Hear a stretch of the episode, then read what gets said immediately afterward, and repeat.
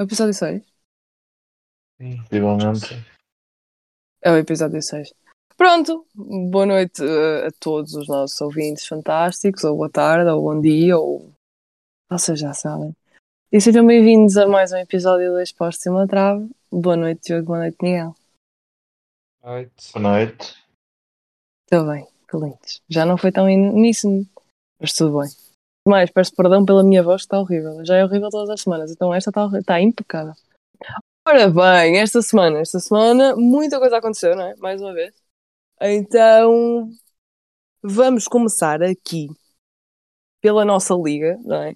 Teve assim coisas muito engraçadas. Pelo que eu me estou aqui a perceber, teve aqui uns bons resultaditos, não é? Ora bem, vamos falar já assim, de rajada, dos quatro que são, que no fundo deram três jogos do costume, que é, vamos começar pelo primeiro jogo da jornada, que foi o Sporting Gil Vicente, em que o Sporting eh, recebe o Gil em casa e vence por 3-1. Ora bem, o que é que temos a dizer disto, sendo que Fran Navarro marca mais um gol e aproxima-se daquilo que nós concordámos que iam ser o número de gols do Fran Navarro esta época. Pode começar o Miguel. Porquê? Porque me apetece. Epá. Eu, eu, eh, eu acho que na semana passada dissemos que ia ser maior ou menor dificuldade que o Sporting ganhar o jogo e, e acho que, que foi com menor dificuldade. Acho que o Sporting foi sempre superior e resolveu, resolveu o jogo cedo e, descansou. E tu, Diogo, o que é que tu tens a dizer deste mágico encontro em Alvalade? Para dizer que os meus três prognósticos dos grandes acertei. Que disse Acertaste? Disse que o Benfica ia ter dificuldades, mas já lá vamos mais à Ainda não, ainda não. Ah, Vamos lá. Sim, foi uma vitória tranquila. O Sporting entrou com tudo. Fez três gols, um anulado pelo Ito Paulo, ou Paulinho. Little Paul. Ah, mas sim, o Sporting controlou o jogo. Ah, depois na segunda parte adormeceu um bocado. O jogo por acaso foi um jogo que fez lembrar jogo em casa com o Chaves, porque foi uma primeira parte do Sporting muito forte. Só que desta vez conseguiram ah, concretizar as oportunidades e contra o Chaves isso não aconteceu. E depois na segunda parte o Gil Vicente também tem uma reação que podia ter feito o 2-1 e depois ah, ah, deixar o Sporting um bocado nervoso, mas o Sporting depois faz o 3 e depois o gol do Fernando Navarro. Conta para ser dos melhores marcadores e pouco mais do que isso. Pronto, nota também neste jogo. Foi o primeiro gol do Rochinha, ao serviço dos Leões. Há aí um grande Também jogo do é. Santos. E um grande jogo no Santos, mas são essas as notas, ou a nota que eu queria deixar. Primeiro gol do Rochinha, ao serviço da equipa de Ruben Amorim. Uh, falámos de Rochinha, Rochinha veio do Vitória, Vitória, Braga é ao lado, Porto Braga. Pior ponto sempre. Um, o Porto recebeu o Braga no Dragão. No jogo a seguir ao Sporting Gil Vicente, vence por a módica quantia de 4 golos contra 1. Nós estávamos a dizer que isto ia ser um jogo complicado e tal, e coisas e cenas. E, e lei do ex. Não nos podemos esquecer que aqui também houve lei do ex. É, há sempre. Mas é, o Porto vence por 4-1 ao Braga. Toda a gente pensava que isto ia ser mais batido do que propriamente foi. Mas quero ouvir as vossas opiniões sobre este duelo de candidatos ao título. Matem-se para falar, digo-vos já. Taremi Show. Tipo, fala lá. Taremi Show. Não, foi um jogo que hum, pronto, o Porto conseguiu, con- conseguiu controlar a primeira parte toda. Depois o Braga tem, depois o Porto chega ao 2-0, mas o Braga tem uma grande reação, tem uma reação de uma equipa grande.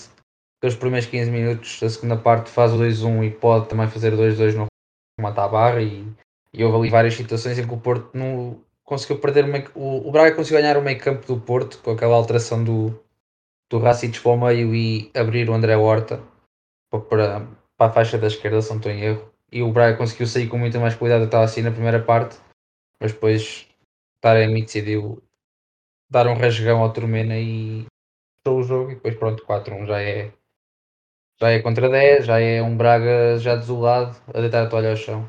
Mas foi uma vitória justa do Porto. Também o quarto gol também só aparece 10 minutos depois da expulsão. O Mateus da expulsão de 84. Por isso, de qualquer das formas, a vida estava complicada, complicava mais, portanto, percebo o ponto.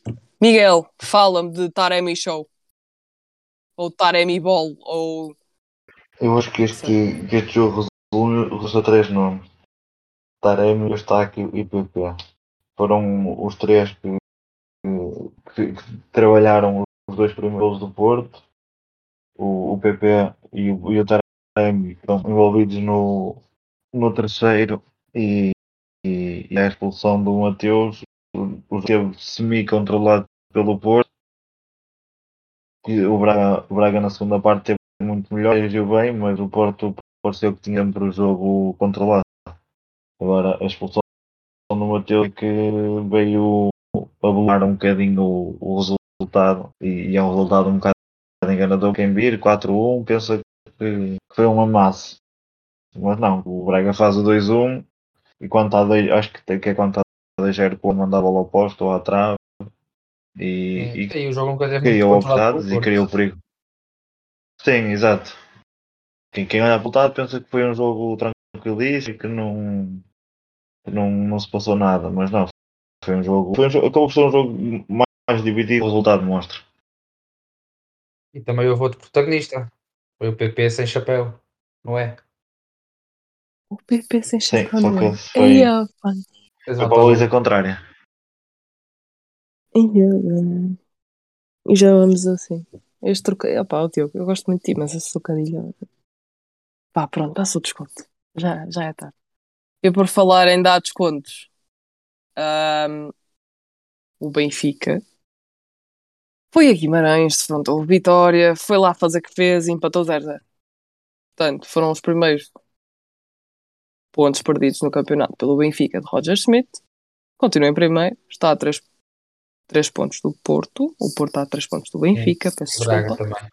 E do Braga, correto. Hum, E entretanto falamos daquele que é o quarto lugar, que também tem muita piada. Ahm, o Benfica vai a Guimarães. ahm, acaba o jogo com John Brooks a ponta de lança. Ah, e eu quero muito saber o que é que vocês têm a dizer sobre isso, porque eu acho que isto cansou-me. Eu só de olhar, só de ver Brooks a ponta de lança no Benfica de Roger Smith, a mim cansou-me. Mas quero ouvir as vossas opiniões. Miguel, se quiseres. Eu acho que é um jogo, um, um típico jogo de pré-Champions. O Benfica foi tentativa de serviços mínimos e os serviços mínimos não, não resultaram, porque, como nós falámos na semana passada, acho que o Vitória abordou o jogo da que tinha que, que, tinha que abordar. Ah, esperou, teve que esperar, não, soube ser também, apesar que o Benfica não, não forçou muito e não, não foi assim tão avançado como eu achava que, que iria ser. Mas essa de, de John Brooks a ponta de lança um bocado a Coates e Ruben Amorim. Porque ele dar o, o Gonçalo Ramos e meter o Mula é uma, uma troca normal, só que depois tirar o, o Rafa e um central ponta de lança, seja ele qual for, ok, é é uma solução, mas não me parece que seja a melhor solução. Agora vamos ver se é, é solução normal para uh, quando o jogo estiver complicado ou se foi apenas uma solução de curso num, uh, num jogo que estava complicado para o Benfica. E tu, Diogo, diz-me. Sobre a alteração do Brooks, eu acho que eu até entendo o Schmidt porque o Benfica não conseguiu criar uma única oportunidade. E hum, creio que pronto, ele também só mete o, o Brooks aos 89 ou já nos descontos. E pronto, e o Schmidt cá tentou que tirar aquele coelho da cartola porque o Benfica não estava a conseguir criar a partir de trás. Então tentou chamar o Beirinho, não deu resultado. O Brooks entra, ah, faz três faltas ou quatro faltas. Ah, Foram quatro. Foram quatro faltas. Ah, Uhum. E que lá está, também aquelas faltas em que um jogador de 2 metros ah, toca num jogador de 1,60m e, e, os jogadores do Vi- e os, e os jogadores do Vitória aproveitam-se bem disso. Mas o jogo, acho que o Schmidt disse tudo, o Benfica ganhou um ponto e não perdeu dois, porque era aquilo foi jogo mesmo para o Vitória conseguir os três pontos. O Benfica não queria nenhuma oportunidade, faz um remate à baliza, o Vitória também, mas com mais iniciativa de jogo e com mais caudal ofensivo. E penso que o Benfica ganhou um ponto e acho que é isso que se resume o jogo. E já se esperava um Vitória aguerrido em casa, ainda por cima fez, fez esta semana 100 anos, a semana passada. Parabéns ao Vitória. E, e queriam dar uma, uma prenda aos adeptos e acho que acho que conseguiram. Exibição e, Pois- e resultado. Eu vou ser sincera, para mim quem deu a verdadeira prenda aos adeptos, e sejam do Vitória, sejam outros quaisquer, foi Ibrahima Bamba. Exato, eu ia falar disso, olha, ainda bem que me lembraste. Estávamos a falar de centrais e Brooks e, Sa e cenas, mas Ibrahima Bamba. Um Não é central? um dos pontos fulcrais foi baixar o Bamba para central e conseguir parar o Rafa. E o Benfica já se viu que nestes jogos, pelo menos na Liga Portuguesa, eh, depende muito do Rafa e das suas arrancadas e não conseguiu. E o Bamba teve muito bem nisso.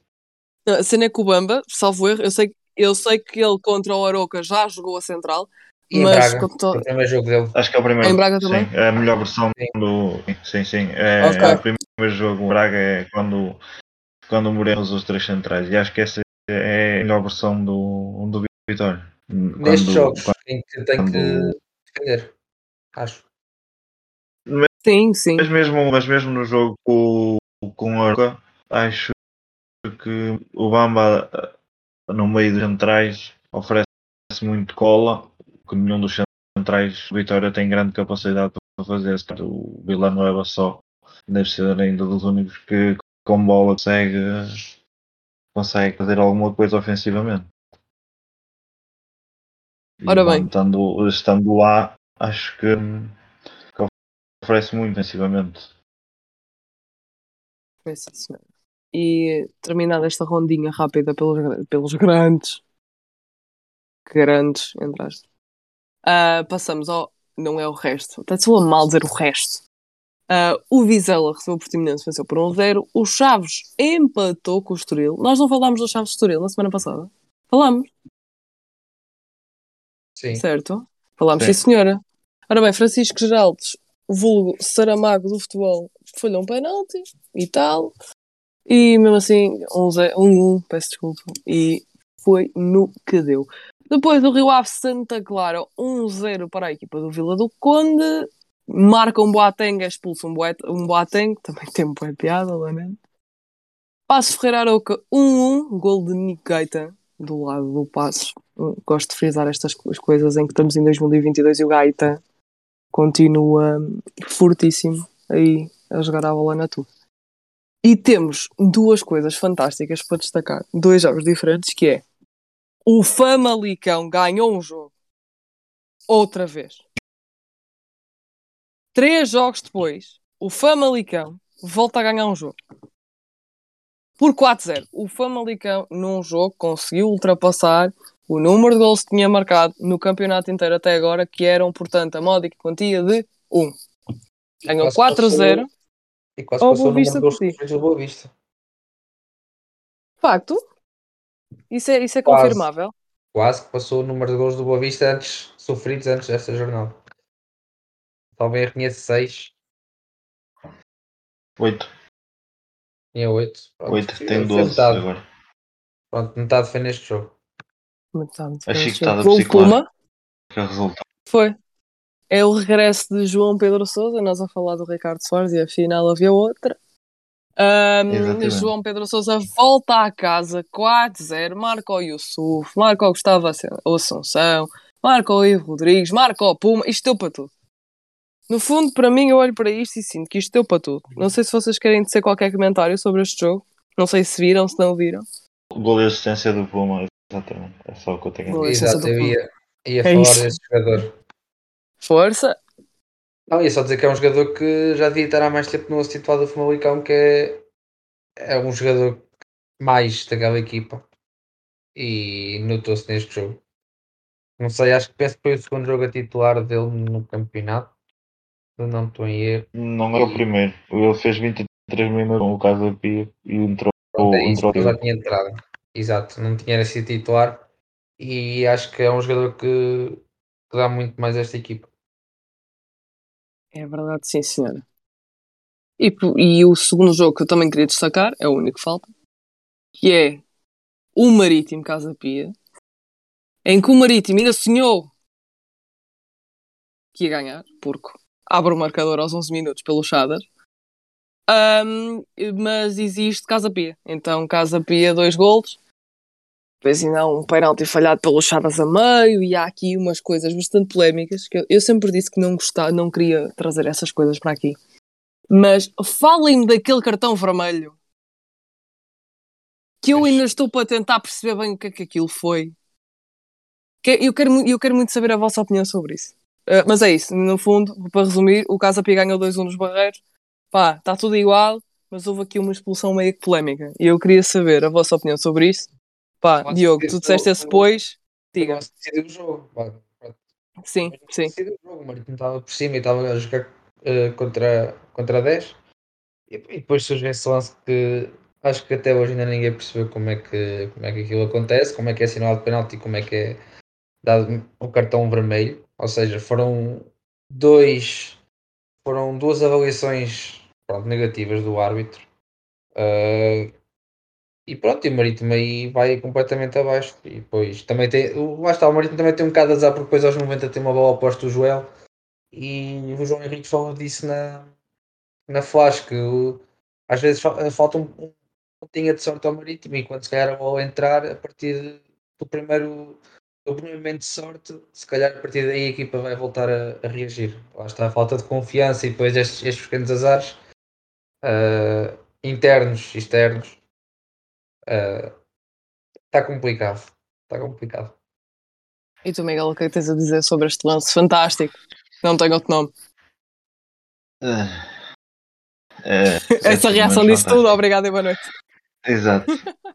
Ah, eu acho que eu vou, vou tentar a minha ideia, porque eu acho que o que o, o árbitro marca é, ou seja, a dividida no ar e depois o jogador do Marítimo dá aquele passo para trás e calca o jogador do Casa Pia. Eu acho que ele assumiu que esse passo dado para trás tinha sido de propósito na direção do jogador do Casa Pia. Não me pareceu de todo, foi a ideia com que eu fiquei e é a única explicação possível para ter dado um cartão vermelho um lance com- completamente normal. Mas eu- o, o também não, não diz nada. Não, sei, não consigo explicar eh, logicamente o que é que se passou. Sim, só pode ter sido agressão. Porque o VAR, o árbitro só pode dar vermelho em penaltis ah, se for agressão O jogador ou, não está a jogar a bola, sim. ou pronto, ao jogador tentar ao jogador tirar com o braço um- uma oportunidade de, de gol. Nítida de gol. Sim, por exemplo, o jogador se for a isolar e ele puxar, não tiver, puxar tipo a camisola e não tiver ação nenhuma de jogar a bola, aí pode dar vermelho. Mas é que ali é- nem no ar há uma cotovelada nem nada. Só mesmo por aquele passo atrás do jogo marítimo. Então eu posso dizer qual foi a, a- a explicação do Conselho de Disciplina da Federação? Posso? Deixam-me? A explicação foi a seguinte. Força, força. Depois da bola.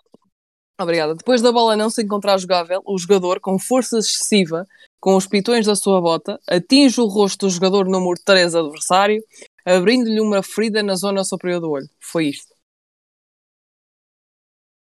Ou seja, Exato. basicamente Foi- foi- o Vitor Costa acertou na cabeça, digo cabeça, mas pronto, parte superior do olho, do João Nunes. É esta a explicação dada. Sim, mas. Ok, yeah, é a explicação que eu já acho A explicação que, resumida. que o árbitro Basicamente resumida. tinha, tinha marcado, mas não, não me pareceu de todo que fosse voluntário o passo atrás e acho que foi, foi simplesmente o, o jogador que o jogador do ritmo não pode simplesmente saltar e não cair no chão ou cair no chão dizendo ao jogador do Casa Pia tipo, chega para eu poder cair aí.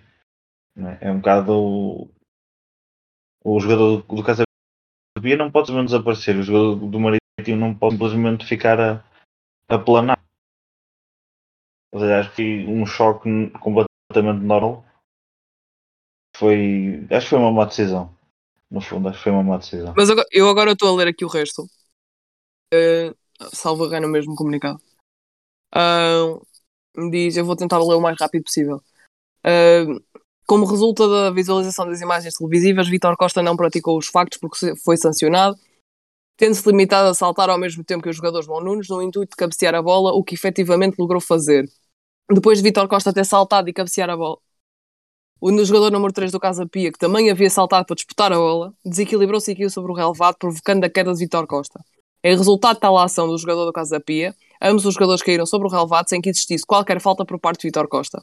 O referido lance foi mal percepcionado e avaliado pela equipa de arbitragem, que certamente não percepcionou nem avaliou o lance em toda a sua extensão, caso contrário não teria considerado existir conduta violenta nem sequer teria punido Vitor Costa com exibição de cartão eh, vermelho direto. Isto volto a referir, lê-se no mapa de castigos uh, da, do CD da FPF.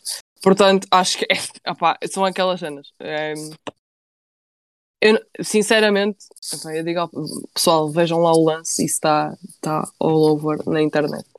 Não, eu, eu sou claramente de acordo com o que diz o Conselho. Acho que não faz sentido. Não faz sentido, muito sinceramente. Mas o que vai acontecer é que por volta do, do Marítimo vai continuar com os dois jogos de castigo. Deus te responde. Não estamos assim, estamos um bocado no meio do Deus te responda. Porque... Pois, é que. É um bocado não, isto. Não sei porque. É. é já já. E, e acaba de ser comum quando um árbitro vai expulso leva o quinto amarelo ou o amarelo que dá que direito à, à suspensão e não tem problema problema nenhum em retirar a suspensão se for um erro do árbitro. Aqui, aqui nunca se viu isso. Viu-se o ano passado com o. Acho que foi o ano passado com o Palhinha, mas foi há dois anos. uma situação ou há dois anos em que, em que o, o Sporting teve que ir para o lado porque é, acho que aquilo chegou, foi a única acho que aqui isso, forma de penalizar o jogador. A cena é que eu acho que isso É até que- chegou, salvo erro, chegou ao TCA Sul. Tipo, é, é absurdo. Mais um bocadinho Sim, estávamos sim. no Tribunal Europeu dos Sim, Direitos que foi, sim, Humanos. acho que foi um tribunal normal e tudo, sim. Mas Sim, é, é, o, salvo erro é a é que última o, o instância. Conselho de Disciplina, porque é que o Conselho de Disciplina não é capaz de assumir os erros dos seus funcionários, que acabam por ser os funcionários do Conselho de Disciplina, e não, Mas neste caso em Hum, concreto, como eu te vou ler, eles de- assumiram que erraram. exato, aqui- vão assumir que erraram, mas provavelmente Mas foi o Conselho de Disciplina, não foi. O que eu te estou a dizer é quem assumiu que errou, ou que alguém errou, foi o Conselho de Disciplina. Percebes? Não Mas é foi. o Conselho de Disciplina que tem de ter esse- essa, essa função, não servem para nada. Porque Tá é que bem, mas de mesmo Disciplina assim- se não for para corrigir os erros do- dos árbitros e para efetivamente os castigos que têm de ser, ser passados aos jogadores, treinadores, presidente, etc. O que seja, é para isso que eles estão lá para passar os castigos e não só, não é? Se árbitro alguma coisa mal e sai um castigo do jogador que não fez falta nenhuma dois jogos, para que é que está lá o Conselho de Disciplina? Para que é que interessa estar alguém a supervisionar uma situação em que um jogador é mal expulso e é assumido pelo próprio Conselho que ele é mal e depois chega ao final e, e é, e é que se, se o lance tivesse sido ajuizado corretamente e eles assumiram que não foi. Opa, são esse, são, esse, são esse tipo de coisas. Salvo erro, acho que o árbitro foi o Vitor Ferreira. Acho que se chama Vitor Ferreira. Se não, se não, se não, se peço desculpa. Ahm, acho que é por aí. Acho que a partir do momento, agora já me estou a sentir uma certa pessoa, passa a vida a dizer, acho que Ah, a partir do momento em que existe um conceito de disciplina a reavaliar a situação e a dizer que foi tudo mal interpretado, no fundo, no mínimo, acho que quem assinalou essa falta e mostrou o cartão, acho que também se devia pronunciar. Ahm, mas já chega, vamos falar de coisas bonitas, coisas muito giras, que é o primeiro lugar da, da Premier League, pode ser. O primeiro lugar da Premier League continua no mesmo sítio. Porque nós estávamos aqui na semana passada a falar do Arsenal Tottenham e eu disse Arteta Ball. E não vou dizer mais nenhum comentário adicional. Não estava claramente errada. O Arsenal ganhou por 3-1 ao Tottenham. Não sei se vocês viram o jogo. Claramente que viram. Ahm, portanto, falem-me. Porque eu efetivamente não vi. Foi um, um, um amasso do, do Arsenal ao todo. É, no fundo, é, é a minha opinião. Isto, o, o primeiro golo do Arsenal é incrível. Toda a gente vai olhar para o, para o remate do, do Thomas si. mas a forma como eles a forma como eles chegam lá com a bola, com a bola efetivamente do lado, sempre passos curtos, sempre vascular de um lado ao outro, procurar o exterior, Ciência até que eles então tem tinham. um espaço para ele conseguir procurar a baliza é, é, é incrível. E depois eu acho que o Arsenal sofre um gol, mas é. O Tottenham foi sempre posições, nunca foi capaz de, de impor um jogo um jogo apoiado. Tentou, deu sempre muito do- dos apoios do Kane a, segurar a bola e lançar o só, enquanto o Arsenal não, o Arsenal enquanto tinha a bola, o jogo era Arsenal e, e o Tottenham andava, andava atrás da bola só. E, e foi, foi to- totalmente a vitória do Arsenal. E, e quem é o Arsenal de, de Mikel Arteta? Que este fim de semana temos um Arsenal-Liverpool. E já que falamos em Liverpool, e eu, eu adoro o Diogo por causa destas pontos fortíssimas. Já que falamos em Liverpool, Liverpool recebeu em Anfield o Brighton. Ball. Recebeu o Brighton, da Zerbi Ball, e eu tenho uma coisa a frisar: o Brighton neste momento está em quarto lugar e o Liverpool está em nono.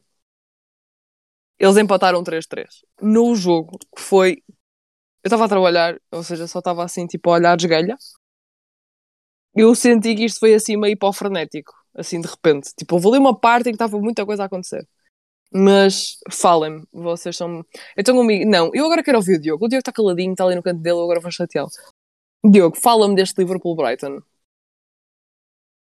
Deste jogo, ah, o Brighton entra fortíssimo, faz dois golos, mas a partir do 2-0, o Brighton recuou muito, demasiado até as linhas, e o Liverpool a partir do 2-0 carregou de uma maneira que previa-se que, que se fizesse um gol antes do intervalo, que poderia conseguir virar o jogo, e, e pronto, e consegue virar o jogo, mas depois uh, Trossard, que fez um jogo incrível, fez um hat-trick, um, contra eh, o Liverpool contra os 3-2 lá está. O Liverpool depois começa a vir o jogo, mas mais defensivamente, e o, e o United começa outra vez a assumir o jogo, como tinha feito nos primeiros minutos.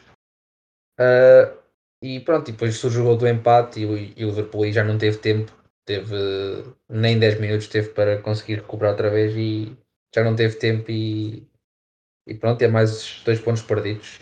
Está complicado a vida do clube. Miguel, sobre a vida do clube. Ou sobre o clube em geral. O Klopp esta semana andou muito ativo por aí fora. Fala-me de Jurgen Klopp. Já que tu és uma Jurgen Klopp fan account andante. Sim, sim. Obviamente e assumidamente. Hum, eu por acaso não tive, não tive a possibilidade de ver hum, do jogo, mas pelo que fui lendo, acho que hum, e, e pelo que fui, fui vendo fui, e pelos resumos que vi, acho que não fosse o Alisson e, e o jogo podia ter sido bem pior para, para o Liverpool. Ok, que depois reagiram, conseguiram dar a volta, mas o Brighton faz três gols e tens duas ou, ou três bolas de golo que são negadas pelo Alisson. Sim, o Brighton Lá está, tem sido um. 3-0. Tem sido um livro muito inconstante e não, ainda não conseguiram punir a forma, a forma ideal de, de atacar esta época. E, e tenho muitas críticas em relação ao Arnold, também pela seleção, por não defenderem, não sei o quê. O próprio Klopp já explicou a forma dele, o jogador, e o que quer do jogador. Eh, eh, e aqui ainda por cima, os três, os três golos são do jogador do lado dele, tendo ele culpão, vai, vai ser sempre o, o, o que se vai falar. Eh, o Liverpool esta semana, o jogo das Champions, fez uma alteração tática e é esperar para ver que vai Pode- resultar a partir de agora. Ah, pensei que ias agora como falar do jogo da Champions. Também não podes esperar 5 minutos. É o que eu digo. Não, não, só estava a dar meu. a alteração. Por falar em- vá, vá jogar assim contra o Arsenal. 4-2. Não sei, não sei porque não. Acaba por ser um bocado igual, porque em vez de fixar um, fixa dois. Sou o, o provavelmente será o Fabinho e o Anderson e, e até, pode, até pode jogar com o meio campo normal, mas com o Fabinho e o Anderson na a duplo pivô e o Tiago, por exemplo. Então até pode jogar em 4-4-2 com o Firmino a fazer de falso 9, terceiro médio e o segundo, e o segundo avançado neste caso. E fixar lá mais e, e fixar o Jota ao, ao Darwin na frente. Sim, sim. Apesar que eu acho que neste momento não tem, não, não tem muita confiança no Darwin e o Darwin também não tem mostrado motivos para, para haver grande confiança. Eu sinto que tu és demasiado hater do Darwin. Não sou um hater. Não sei.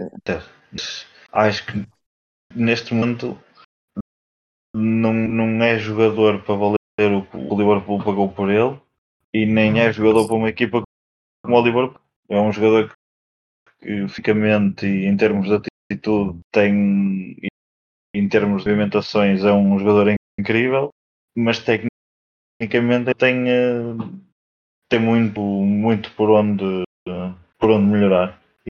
E para uma equipe que luta para, para ser campeão em Inglaterra por ganhar Champions, jogadores tecnicamente limitados, não é difícil terem lugar.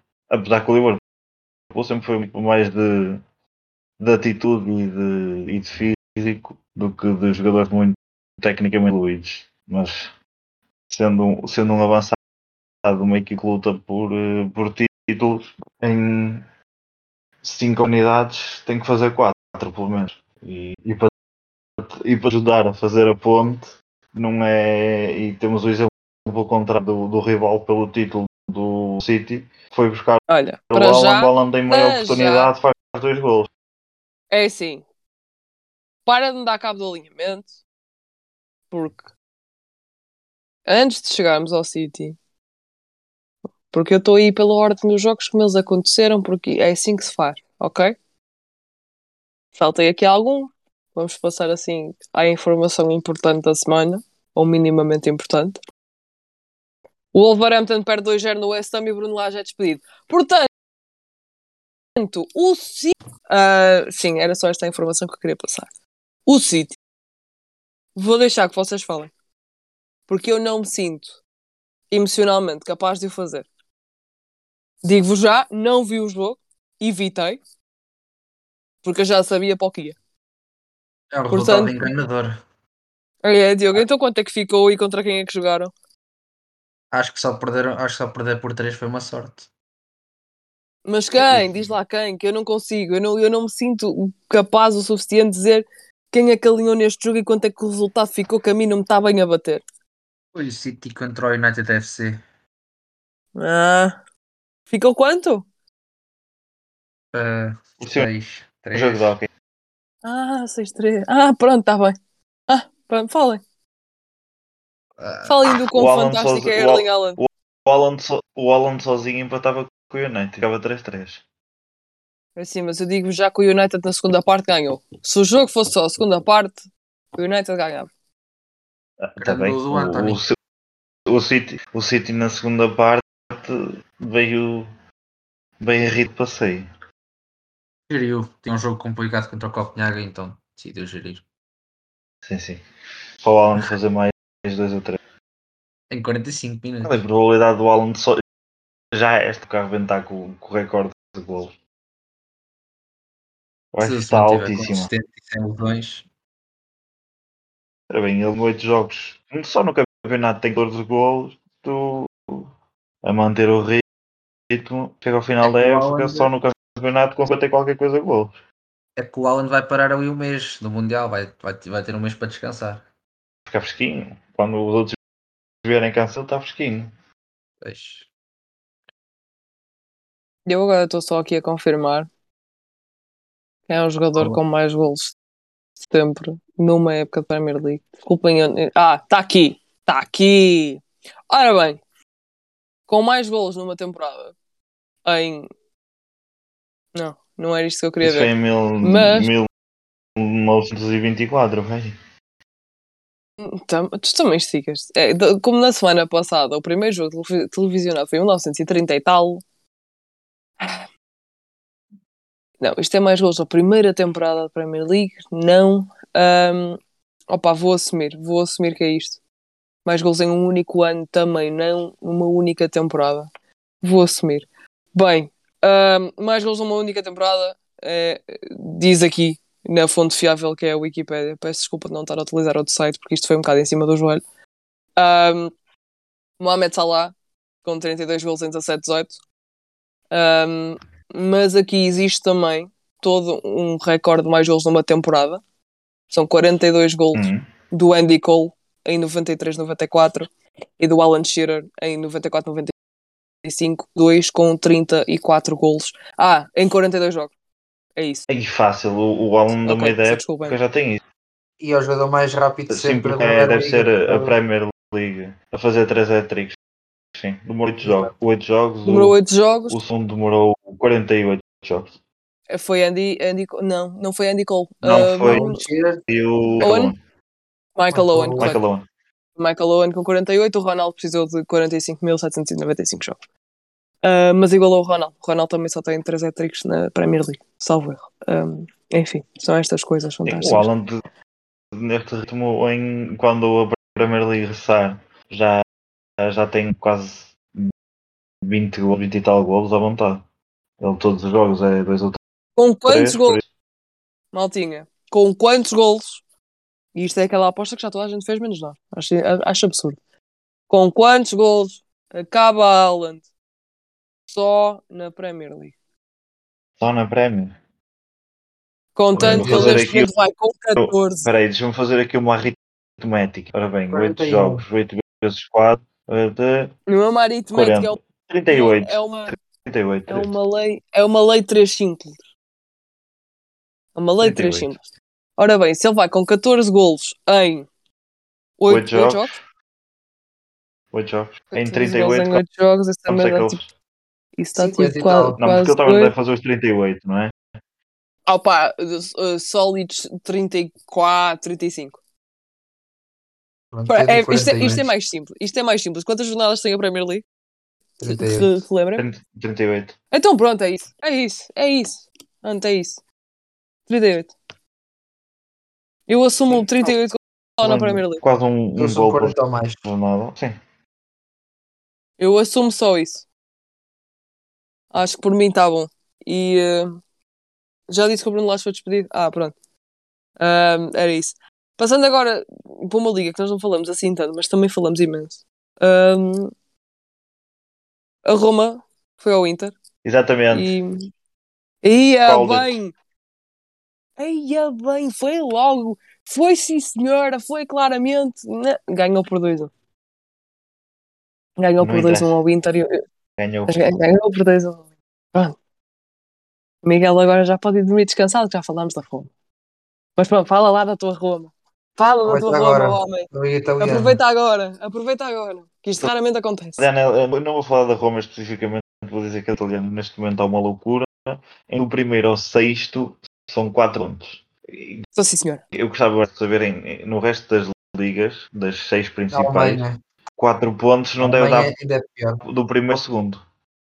Admito uma Alemanha, de facto. Acho que o Diogo está a ter razão. Vou aqui Alemanha- confirmar. Do Alemanha, mas deve ser. primeiro ao sétimo são 4 pontos também. Também está a loucura para a Liga Alemã. Do primeiro ao sétimo Opa, são tá um 4 bocadinho. do Também primeiro ao oitavo são 5 pontos. Ou seja, do primeiro ao, E do ao primeiro ao décimo, décimo segundo são 6. Do Exato. primeiro ao décimo segundo são 6. E é isto que acontece. Numa época em que o Bayern não, não ganhou os 8 jogos. O campeonato é minimamente equilibrado. ou seja, só vai metade dos jogos neste caso. É o que acontece. Não falem da Bundesliga, entretanto havemos de ir lá parar. Mas pronto, Miguel, Roma ganhou ao Inter 2-1, como é que é? Como é que estamos aí em termos de Roma? Foi. Foi foi um jogo à italiano. Eh, Foi um jogo muito. de estratégia muito. Não houve grandes oportunidades para um lado nem para o outro. Acabou. Acabou por, por sorrir a sorte à, à Roma futebol da parada. Um, e curta muito, mas um frango descomunal do Rui Patrício, que é muito mal batido no bolo, e Dybala mais uma vez. Ah, pois é, tu és da Roma e O meu destaque é, é o Diogo Paulo Dybala. Diogo!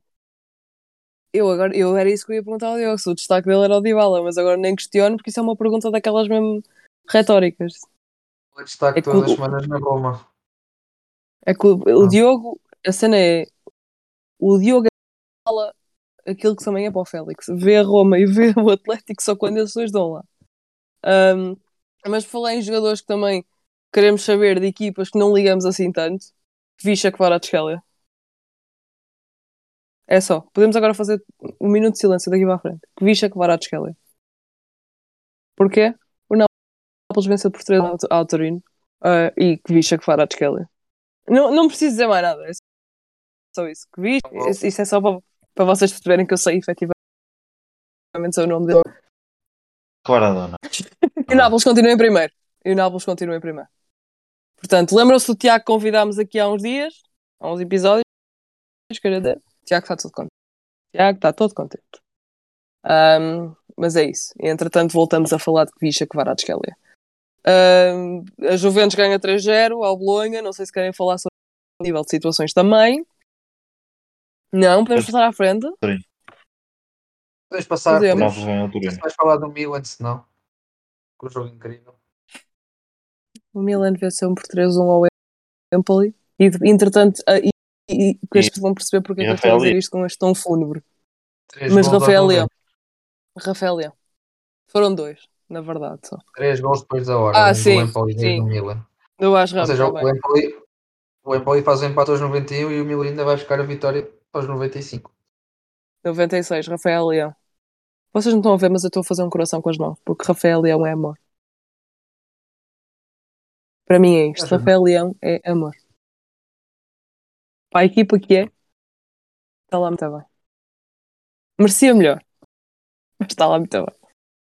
Ahm, e agora, porque é que eu estou com este tom fúnebre? Vamos passar para a melhor parte da nossa semana. Que foi a Liga dos Campeões. Champions. Miguel, espero que saibas que daqui para a frente o que acabaste de fazer vai servir de musiquinha de rubrica Champions. Top. Ora bem, começamos isto com um atraso de 15 minutos do Sporting E um atraso Ah, lá dentro. e um atraso lá eu- o atraso lá também foi de 15 minutos. O Não atraso foi 15 de lá também 23 15 só. minutos. Não, foi só de 23. Ele, ele, come- ele- não, ele começou a errar aos 10, portanto. Mesmo assim. Portanto, E- o Sporting foi a Marselha, só para dar contexto, como faço sempre. Perdeu por 4-1. O Trincão marcou logo no primeiro minuto. E a partir daí, ninguém sabe muito bem o que é que se passou com a Ada. O Está é bem, é todos O- temos o dias maus, é até, até nada. 9 minutos pode fazer, fazer o segundo e pode fazer o terceiro. E o Ada, a partir Exato. dos 10 minutos, lembra-se: olha, vou chutar aqui o Alex e vou chutar ao contra ele. E igual. Olha, tinha uma consulta cinco. depois, e, e depois aquilo descambou de uma maneira que ficou chato para o Sporting.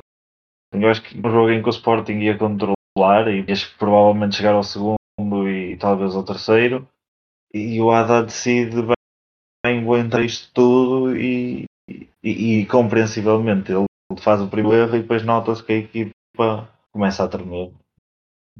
Faz o primeiro erro, faz o segundo faz logo a seguir e é expulso a seguir e o guarda-redes entra, suplente entra a, frio, tem um canto logo, logo e, e sai mal também. é? Sim, foi, um, Mas, foi uma estreia um bocado ingrata para o Frank uma- Israel. exato, e tem um, uma semi-culpa porque ele nem teve tempo para aquecer nem nada. Ou seja, ele entra, tem logo um carro e, e, e cheia logo num jogo de Champions. O Balladrome estava vazio, mas mesmo assim é um jogo de Champions, é a estreia de um, de um jovem e é complicado, não é? O Adam acho que que pôs a equipa a jeito. Acho que o Sporting, se ele não é expulso, ele não começa a enterrar. Acho que o Sporting ganha o jogo. Pois, devido às circunstâncias, acho que o resultado demonstrou que foi, que foi não, que foram os erros do, do guarda-redes do Sporting. Ou pelo menos as consequências. No fundo é isso. Acho que é mais as consequências dos erros do Adam do que propriamente. Sim, porque no fundo o Sporting não podia fazer muito mais. Eu não, eu não vi bem o jogo porque estava vidas pessoais. Ahm, mas acho que é mais isso. Acho que é, é as consequências do- dos erros ou da, da paragem cerebral do ADA. Era o que eu estava a dizer há bocado. Podemos todos ter dias maus e tal, e não sei que, essa coisa toda. Mas, pá, é compreensível que isto. Não digo que seja compreensível que aconteça, não é isso. É compreensível toda a gente ter dias maus. O do Adam foi horrível. Nota também, quem marcou o quarto gol do Marselha foi Chancel Mbemba. E é um lance Para- incrível. Parecia, encarnou o seu melhor, o seu Foi, melhor senhor. avançado naquele momento, que ele, ele se senta o Montes Reis. Eu sinto que o Conceição olhou para aquele lance e disse: Eu tenho saudades tuas. Volta, por favor. Ahm, ou então não. Ou então não. Isso sou eu a criar uma, uma novela na minha cabeça. Passando para os próximos resultados, eh, o Bayern ganhou por 5-0 ao Pleasen. Resultado Uau, normal. estamos todos chocados. O Liverpool ganhou. Uau, estamos todos chocados. E agora, passamos para um resultado que efetivamente pode chocar os mais sensíveis. O Barcelona do Xavi perdeu 1-0 com o Inter. A mim chocou-me, lamento. Mais um lance duvidoso Diogo. também aos 90 nesse jogo. Eu não vi, portanto, elucida-me. Não foi um lance em que o Dumfries, não estou em erro, tira um Hum. lance de gol, tira a bola da cabeça do extremo do Barça, que neste momento não recordo Do Ansu é. Fati. do Ansu Fati, exato. E pronto, o resto. ah, pronto, também não tive muita atenção a esse jogo. Estava a ver o Porto à mesma hora, mas depois vi os minutos finais só e vi esse lance. Mas também não estava à espera que, que o Barcelona perdesse com o Inter e o grupo, a luta pelo segundo lugar está incrível entre, entre aqueles dois clubes. Está sim, senhora. Vou só aqui eh, relembrar os nossos caros ouvintes fantásticos. Neste grupo, portanto, Bayern, Inter, Barcelona, Pleasen estão exatamente pela ordem que eu disse. O primeiro com 9 pontos, o Inter com 6 e o Barcelona com 3, o Pleasen com 0. Acho que o Barça Hum. parte em, em vantagem porque tem que rece- recebe agora o Inter e depois ainda também recebe o Bayern, enquanto o Inter ainda, ainda tem que ir a Munique. E- Sim, mas o, o. Barça está obrigado a ganhar o Inter em casa. Sim, sim, sim. Se, o- se o Inter empata, ganha em, em Campo Nou, eu acho que o, que o Barça tem muitos bons lançadores. Sim, Acho que fica praticamente arrumado isto. Barça pode perder com o Bayern no Inter. Depois basta ganhar em casa ao Puisa. Sim. Mais, mais um- uma, uma informação muito gira deste grupo. O Bayern ainda não sofreu com aquele gol. Está bem? O Bayern, mar- o Bayern marcou 9, ainda não sofreu nenhum. O contraste da Liga Alemã, em que sofre praticamente todos os jogos e na Liga dos Campeões ainda, ainda não sofreu. E quando a Bundesliga era uma Farmers League? Pronto, era isto. Um, é facto. É 5-0 ao Pleasen, 2-0 ao Barcelona e 2-0 ao Inter. E prosseguindo, vamos agora falar do Porto. Ninguém viu o Barcelona, porque estava toda a gente a ver o Porto. E o que é que se passou naquele final de primeira parte do jogo do Porto? Ninguém sabe. Nisto, o Porto ganhou por 2-0 ao Leverkusen. Estava lá. Era preciso um remédio, está aí o remédio. Ah, portanto, o Porto ganha por 2-0 num jogo em que as substituições fazem toda a diferença e num jogo em que Diogo Costa, que não é o Diogo Costa deste podcast, voltou a ser, portanto, Diogo Costa. No fundo é isto. Falem-me.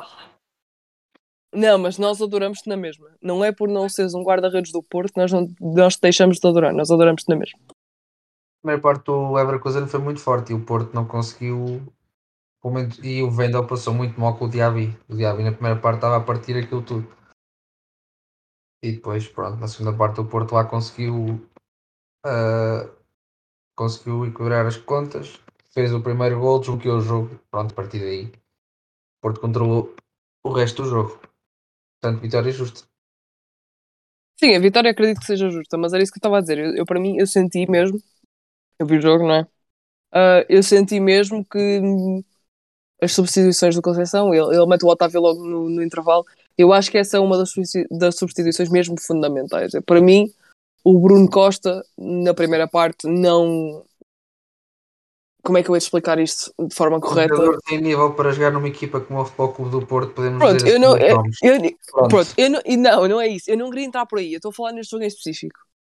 O Bruno Costa, naquele meio campo do Porto, é o terceiro elemento. Ponto. Naquele utilizado como titular. É o terceiro elemento. E tem que comatar muito daquilo que são os erros dos outros dois. No mínimo. E tem que comatar E não também tem- a ausência do Otávio. Intensidade disso. E não tem. E isso nota-se que quando um Bruno Costa, que eu assumo que esteja na máxima força e na melhor qualidade possível, ou alcançável para ele de momento, tem o Otávio, neste momento totalmente em baixa forma física. Toda a gente vê, não, ninguém precisa de ser tipo expert ou analista para perceber isso. O Otávio está completamente fora de forma por todos os problemas que tem que acredito que as costelas ainda doam e esteja praticamente a rasgar. Entra aos 46, anda ali a passo e faz completamente diferença num jogo em que o Bruno Costa podia estar a fazer sprints e não ia dar em nada. Para mim foi um bocadinho isto. Depois, pronto, a substituição do Zaidu. Quando entra o Zaidu, marca o gol. Entra o Galeno, marca o gol. É, são essas cenas. Para mim, foi aí que marcou a diferença. A grande diferença foi marcada aí foi pela entrada do Otávio. Mas depois, claramente, também nos podemos esquecer de mais um jogão E ontem- de um Exato. Meditaremi. Tipo, é, Era isso que eu ia dizer. para mim, 12 assistências. O Para primeiro mim- gol anulado é uma Aquilo grande que eu tenho é um grande que dizer é- para mim, no campeonato português, o Taremi, fora polémicas, fora essas coisas todas que eu não tenho paciência para falar, para mim o Taremi é sem dúvida top 3, sem qualquer tipo de ordem, top 3 melhores jogadores do campeonato português.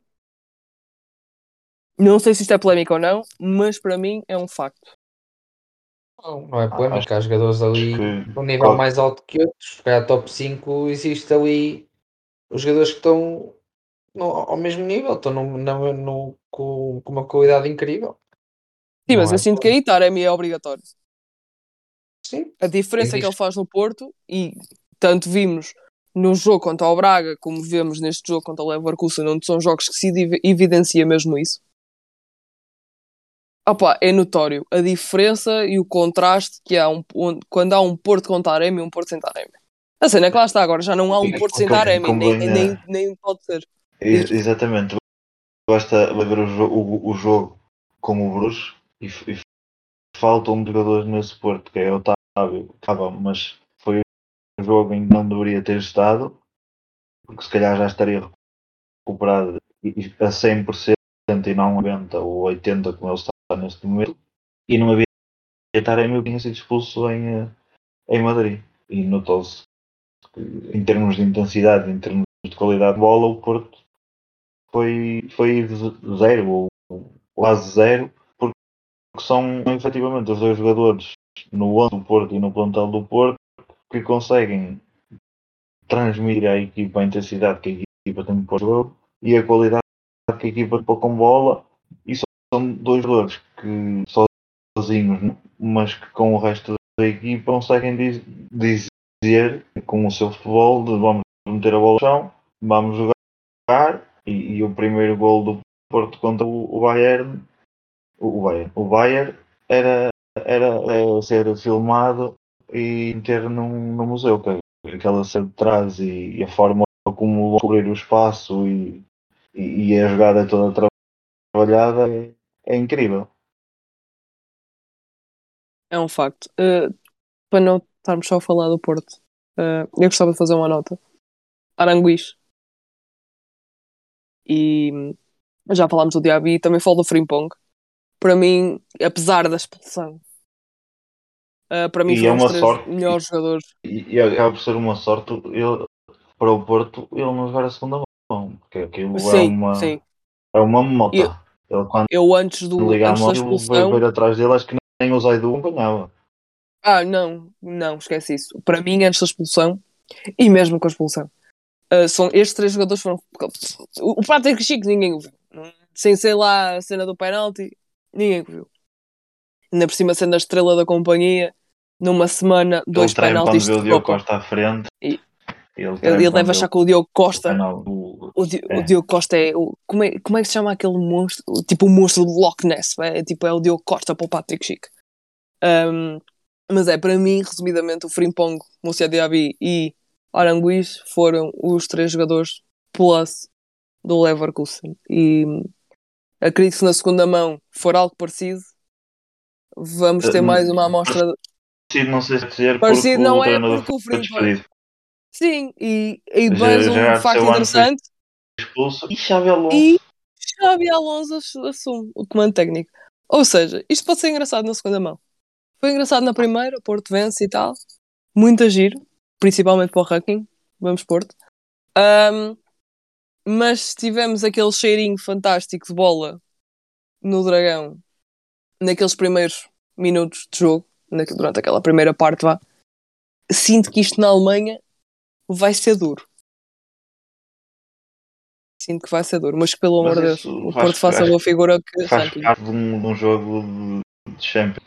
É os jogos Ah, claro, serem todos. E é esse, penso que seja esse o de Champions. É isso que toda a gente gosta do Champions. É porque 90% dos jogos são jogos em que toda a gente sabe que vai ser jogos complicados e, e são jogos que mesmo às vezes e já aconteceu o, Porto que há, há uns anos perdeu o quarto média de Bratislava em casa 3-0 acho que era Oswaldo Ferreira o treinador ou assim uma coisa e, e, e, e o Apoel do Nicosia era o Vitor Pereira o treinador do Porto e o Apoel Nicosia passa em primeiro no grupo a, Ch- a Champions tem piada precisamente por, por estes por estes estas equipas que supostamente são underdogs que, que, se, que se agigantam e conseguem fazer aos favoritos, supostamente. E sim, jogos porque para todos os efeitos, equilibradas, como um Inter Barça, como um Bayern Barça, como, como um Dortmund de Sevilha, que são equipas mais ou menos ao mesmo nível. Eu acho que é por estes jogos que, que as pessoas gostam de ver as Champions e, e, e que os jogadores gostam de jogar e os treinadores gostam de ser protagonistas nestes jogos. sim, porque para todos os efeitos, não podíamos ter comentado isto numa melhor altura, ne- não sendo o grupo do Porto. Porque aquele, aquele clube que eu disse que ia ser efetivamente o outsider deste grupo está em primeiro lugar com 9 pontos. Portanto, o Bruges está em primeiro com 9 pontos e o Atlético está em último. Não sei se estão a par. Mas Com 3 pontos está. são está três giro. equipas com 3 pontos, diz o goal average, não sei o quê, e pronto, e, e Atlético em último. Portanto, pessoalmente, ah, podia ficar assim, Porto passa e tal, está tá incrível, e o Atlético não passa. Ou seja, sei lá, eu quero mesmo que o Simeone se ponha a monte. Eu preciso que o Atlético jogue a bola e que o Félix tenha, tenha sorte na vida, porque senão isto, isto é traumático. que parece que quer que o Félix saia de lá do que o Simeone saia de lá. Eu acho que nós falamos isto em quase todos os episódios, isto já está tipo inerente. Mas, por falar em coisas giras e equipas um, outsiders e cenas que não tem nada a ver com aquilo que eu vou dizer. O Nápoles ganhou por 6-1 ao Ajax. E volto a dizer que vixa que para a Keller. Miguel, eu vou-te perguntar: estás emocionalmente estável para falar deste jogo? Sim, sim. Se disseres que não, eu passo para, para o Diogo. Não, estou, estou, estou. Ah, Então foste. o, Não, tu falaste muito até agora. o- não, o Ajax. não, não. Não, tu falaste muito até agora. Diogo, fala-me do do Nápoles Ajax. Napoli? Napoli. ah, Isto é tudo porque o Miguel falou bué até agora. Acho que. pois Eu não vi o jogo, vou ser sincero. Força, manda, chuta. oportunidade de ver o jogo. como disse, já estava, como disse, estava a ver o Porto e não, não o vi. Mas foi mais masterclass de, desse nome e também de Raspadori que finalmente está a aparecer e, e fez mais dois golos. Um, Sabem que também é, quem é que também fez dois golos? O filho daquele que eu quero que seja despedido. Continuem. O Giovanni. Correto. Simples um. Não, uh, não estava à espera deste resultado, vou ser sincero. Acho que Ninguém está, está, à estava. está à espera de um jogo equilibrado. Uh, acho que o Nápoles este ano é das melhores equipas em termos de entretenimento a ver jogar futebol na Europa e está a fazer uma grande Champions. Tem 9 pontos, tem muitos gols marcados, 13, Treze. se não me erro. 13. Uh, tem dois, Dois sofridos. sofridos. Pronto, Andrei, estás, estás a antecipar. Claro, é para vocês verem o que, é que eu sofro. Não, acho, acho que o Nápoles vai ser a correr bem e o normal vai ser o primeiro classificado e muitas equipas calhar vão querer apanhar, muitas equipas vão ficar em segundo lugar, vão querer apanhar este Nápoles pelo nome, mas cuidado porque este Nápoles pode perfeitamente ser o outsider como foi o Vila Real o ano passado e como foi o Ajax há, há três épocas ou quatro. Uh, o Nápoles pode ser um, um bom outsider este ano, vamos ver se continuam assim. A expulsão também não ajudou, apesar de já estava 5-1. Uh, e acho que o Tadic é expulso por uma cotovelada. Isso também resume bem como é que estava a ser a partida. O Ajax não conseguiu ter argumentos para conseguir parar o, o Nápoles. E o Spalletti está, está em altas este ano. No meio disto não mencionei, mas o Eintracht e o Tottenham empataram 0-0 e a equipa daquele que eu quero que seja despedido perdeu por 2-0 contra o Bruges um, e é justiça a ser feita. Uh, falar em justiça a ser feita ou não, um, no Sevilha Dortmund houve alguém que foi para o banco a saber que já ia ser despedido e levou 4 No final, Roland Lopetegui é efetivamente despedido e é apresentado Spalletti. Estou correta? Sim. Estou ou não estou? Não... Sampaoli. ok. Sampaoli, não é Spalletti. What? Cega. São Paulo, yeah. Sampaoli. Sampaoli. Perdoem-me. Uh, é isso. Então, o, o Dortmund venceu por 4-1 ao Sevilha de ainda Julen Lopetegui. Neste grupo as coisas também estão muitas giras, não estão nada decididas. Juro, Joca, com o Manchester City com 9 pontos, o Dortmund com 6, o Sevilha com o Pinhaga com 1. Pelo menos para a Champions está tudo decidido, para a Liga Europa logo se vê. Nisto, o Salzburg ganhou por 1-0 ao Dinamo Zagreb, o Leipzig venceu por 3-1 ao Celtic e André Silva, jogador da semana, dois golos, é lidar. E também houve E gol do Jota. o Jota. Tá, não te antecipes, porque eu já ia dizer. Vocês têm a mania, pá. Mais falar do Dois golos e uma assistência. Eu falei do Jota. Esqueceste. É que ele está nos três golos. o homem, Assistência. baguinho do Pronto. monte é o mundo.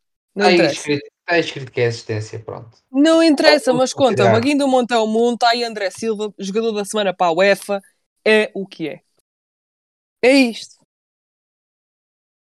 Ponto. Também houve um Pronto. golo Jota. Bom, bom jogo de Tugas. Boa semana de Champions Tugas. E, não, olha aí o Sporting. Respeito. Não, estou a falar em termos de jogadores. O Rafael Dos jogadores, marcou. Respeito ao Sporting. do- Sim. E Sim, o o Val- Dortmund. Leão não futebol, não. E entretanto chegamos ao. Pronto, querem já passar o Leão. Então pronto, olhem, o Real Madrid venceu por 2-1 ao Shakhtar Donetsk. Não sei se também estavam a contar. Ahm, depois também o City foi dar 5-0 ao Copenhaga. Básico. Quantos gols Quantos gols é que marcou o Alan? Dois em 45 minutos. Nisto, Sim, eu e o sim, Miguel não claro. morremos hoje porque eu e o Miguel dissemos exatamente a mesma coisa ao mesmo tempo. Ah, o Alan saiu o intervalo que era para dar aquela, tipo, a maltinha, já fiz o meu, até logo. Julián Alvarez também marcou, é de frisar. E pronto, é isto, 5-0. Ah, nada especial, não é? E agora, chegamos àquela parte que eu não queria falar. Antes, antes disso, a Juve ganhou por 3-1 ao Maccabi Haifa. Também é importante assimilar, dado que faz parte do grupo do Benfica, que vai ser o último jogo que vamos falar, porque por ordem é o que me aparece aqui. E o Milan perdeu por 3 com o Chelsea em Stamford Bridge. Ahm, é, é. De facto foi. Se vocês perceberam o que eu disse, eu gostava muito que não. Mas é, o Milan perdeu com o Chelsea 3-0. Diogo, fala lá. Já que tu querias falar e tal. Não, eh, sobre este jogo, o que é que eu posso dizer? Tu é que estavas a dizer que o Rafael Leão não foi muito feliz. Agora Não elucida fui eu, as foi o pessoas. Miguel, na verdade. Foi o Miguel. Epá, desculpa, Foi o eu já estou Miguel. cansada. Eu estou cansada. Perdoem. Mas o Rafael não tem uma grande Não jogada. foi, não foi muito incrível. bom porque. Sim, é basicamente o jogo do Milan resumiu-se um bocado a essa jogada. Porque de resto foi Potterball. É, a equipa do Shell começa a adotar-se às ideias de Graham Potter e posse de bola. é, é engraçado porque acho que porque acho que já merecia um- uma oportunidade mais não é mais a sério porque a oportunidade no Brighton e estava estava a aproveitá-la bem porque via-se as ideias dele no, no Brighton e via-se e tem-se visto o Brighton tem sido capaz fazer no campeonato inglês. Eh, falo mais em relação a, a ter vontade para, para lutar por título. E acho que no, no Chelsea tem isso. E agora dar dar tempo ao homem trabalhar e ver e ver os progressos que esta equipa vai ter e, e até onde e a que nível é que podem chegar. Acho que o resultado fala por si o que foi o jogo Então, por falar em resultados que dizem por si só o que foram o jogo, chegamos ao Benfica. O Benfica empatou 1 em casa, frente ao Paris Saint-Germain. Verdade. É isto. Está bem que o Messi chegou lá e decidiu, não, nós é que mandamos aqui, manda-me aquela assim, né? Mas Danilo, que ah, não, não vou dizer que é infeliz, não- o Danilo antes do jogo disse que o Benfica lhe deu muito e foi quem possibilitou ser quem é hoje. E depois faz um autogol. Achei poético. Mas falem do jogo do Benfica. Foi um jogaço. Foi um bom jogo, sim. Para Ah, mim foi um jogaço. Talvez tenha sido o melhor jogo, pelo que vi pelos resumos. Tenha sido o melhor jogo da, do dia e um dos melhores também desta jornada europeia. Ah, Lá está o Benfica com o mesmo 11 de Guimarães faz um jogo totalmente diferente. Se calhar aquela frase que o Miguel disse ah, no, na análise do Guimarães Benfica em que em que os jogadores do Benfica se estavam, estavam a pensar no jogo da Champions isso notou-se um bocado pela, pela primeira parte que, que a equipa faz, uma equipa a pressionar, uma equipa ah, uma equipa do PSG conseguiu sair duas, duas ou três vezes e uma delas dá gol porque de resto o Benfica teve, teve Imperial na, na primeira parte. E acho que o resultado foi justo. Depois na segunda parte, claro que o Vacodimos faz 3, 4 grandes defesas, mas o Donar- o o Donnarumma também na primeira parte e depois já acabar no lance do Rafa também salva o PSG, portanto acho que o, que o resultado foi justo e reforça que o Benfica neste momento está em grande posição de passar e que e talvez até discutir o primeiro lugar, apesar de ser muito complicado jogar em Paris. Miguel, fala-me deste jogo do Benfica em não- não- Paris. infelizmente eu não, não pude ver o jogo Em estava- Paris. Contra estava o Paris, a trabalhar, estava a trabalhar estava a trabalhar Pá, não é? Mas eh, do que pude ver, acho que foi, foi um jogo dividido e, e acho que podia cair para qualquer um dos lados. Acho que tanto uma equipa como outra teve unidades de, de fazer mais um golo. Acho que o, o resultado aceita-se e, e acho que é, que é o problema que o PSG tem, tem vindo a ter nos últimos anos como no campeonato. Consegue decidir jogos. A jogar a passe chegam às Champions e não têm a intensidade necessária para para meter para meter aquela velocidade acima por exemplo o City tem porque o campeonato é muito mais competitivo e, e para resolver jogos ao fim de semana mesmo contra as equipas do meio da tabela para têm sempre que acelerar o jogo e, e mesmo assim às vezes acontece jogos como aconteceu com o Newcastle que, que não eram, mas não sei, lá está, eu quando a Champions começou achava que os principais favoritos eram o City, e o PSG e o Bayern e agora já, já começa a tirar um bocado o PSG dessa lista, principalmente porque mesmo já com os Juventus, ok, foi uma boa primeira parte e podiam ter decidido do jogo, mas chegam à segunda parte, baixam o ritmo, voltam para o ritmo do, do campeonato e, e nota-se muita diferença. E não, não sei até que ponto é que vão ter a capacidade de chegar a, principalmente quando começar a apanhar um Real, Real Madrid, Barcelona e Bayern, equipas mais ainda mais fortes e um nível acima do Benfica e que as Juventus, acho que vai ser muito complicado eles em termos de intensidade, porque eles não, não a têm, porque no, o campeonato não lhes exige, não lhes exige isso. PSG o ano passado é claramente superior em 100 minutos da eliminatória contra o Real. Sim, mas lá depois, no, no momento da decisão, a experiência e a intensidade que Real tem decide... muito, mais, muito mais isso. Há o erro do Donnarumma o ano passado que virar a eliminatória ao contrário, porque a eliminatória estava completamente controlada pelo PSG.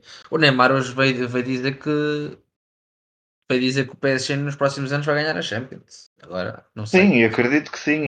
Eventualmente sim, porque também com a qualidade que eles têm, mal é. Se não se darem sempre lá na luta e um ano pode efetivamente cair para eles. E o ano passado acabava por ser justo ter, pelo menos terem sido eliminado o Real Madrid, porque em, em 180, em 140 minutos da eliminatória tiveram por cima, tanto que o jogo em Paris, o jogador é o Courtois, salva dois, três golos do Paris Saint-Germain. Esse jogo podia ter eh, facilmente quase ter resolvido a eliminatória. Exato, e acabam por não resolver, mas eu acho que também é um bocado por, por eu estava a dizer, porque eles no campeonato a passe finalizam à vontade, quando chegam à Champions convém ter aquela habilidade acima que, que eu acho que eles não conseguem ter porque devido aos adversários que têm na liga. Eles mesmo jogando contra o segundo classificado, a maior parte das vezes jogam quase a passo, devagarinho. E no próprio jogo com o Maccabi Haifa, isso. Eles começam o jogo a perder, estão literalmente a passo. Eles aceleram um bocadinho o jogo e, e fizeram logo dois golos. Está, eles também talvez tenham subestimado muito o Benfica, não, se calhar não estavam à espera do início tão forte, não estavam à espera que o Benfica se calhar domi, uh, não é dominar, que pressionasse tão alto e que, e que pronto, estava à espera que uma, uma equipa que, que, baixasse mais as linhas e que tivesse à espera do erro. E o Benfica não foi, não foi essa equipa, foi uma equipa que foi, foi à procura do erro, mas pressionando uh, desde a saída uh, da área do, do PSG e aí sim obrigou aos erros. Sérgio Ramos, horrível. Termos posicionamentos horrível. Uh, o Daniel Pereira, pronto, e o autogol e tem também mais um, um, um ou outro lance assim infeliz. Mas acho que o PSG também foi um bocado surpreendido pelo Benfica. Depois lá está, a segunda parte já é, já é um PSG mais dominador e, e pronto, e não ganhou porque também houve um, um Vaco Dimos que que soube dizer que estava lá e defendeu dois ou três lances que evitaram a derrota. Mas sim, também é isso, é a falta de ritmo da, do PSG que faz 80% dos jogos da Liga Francesa são contra equipas que pronto, tem aqueles lugares com o Lyon, com o Marseille que são sempre intensos, mas pouco mais.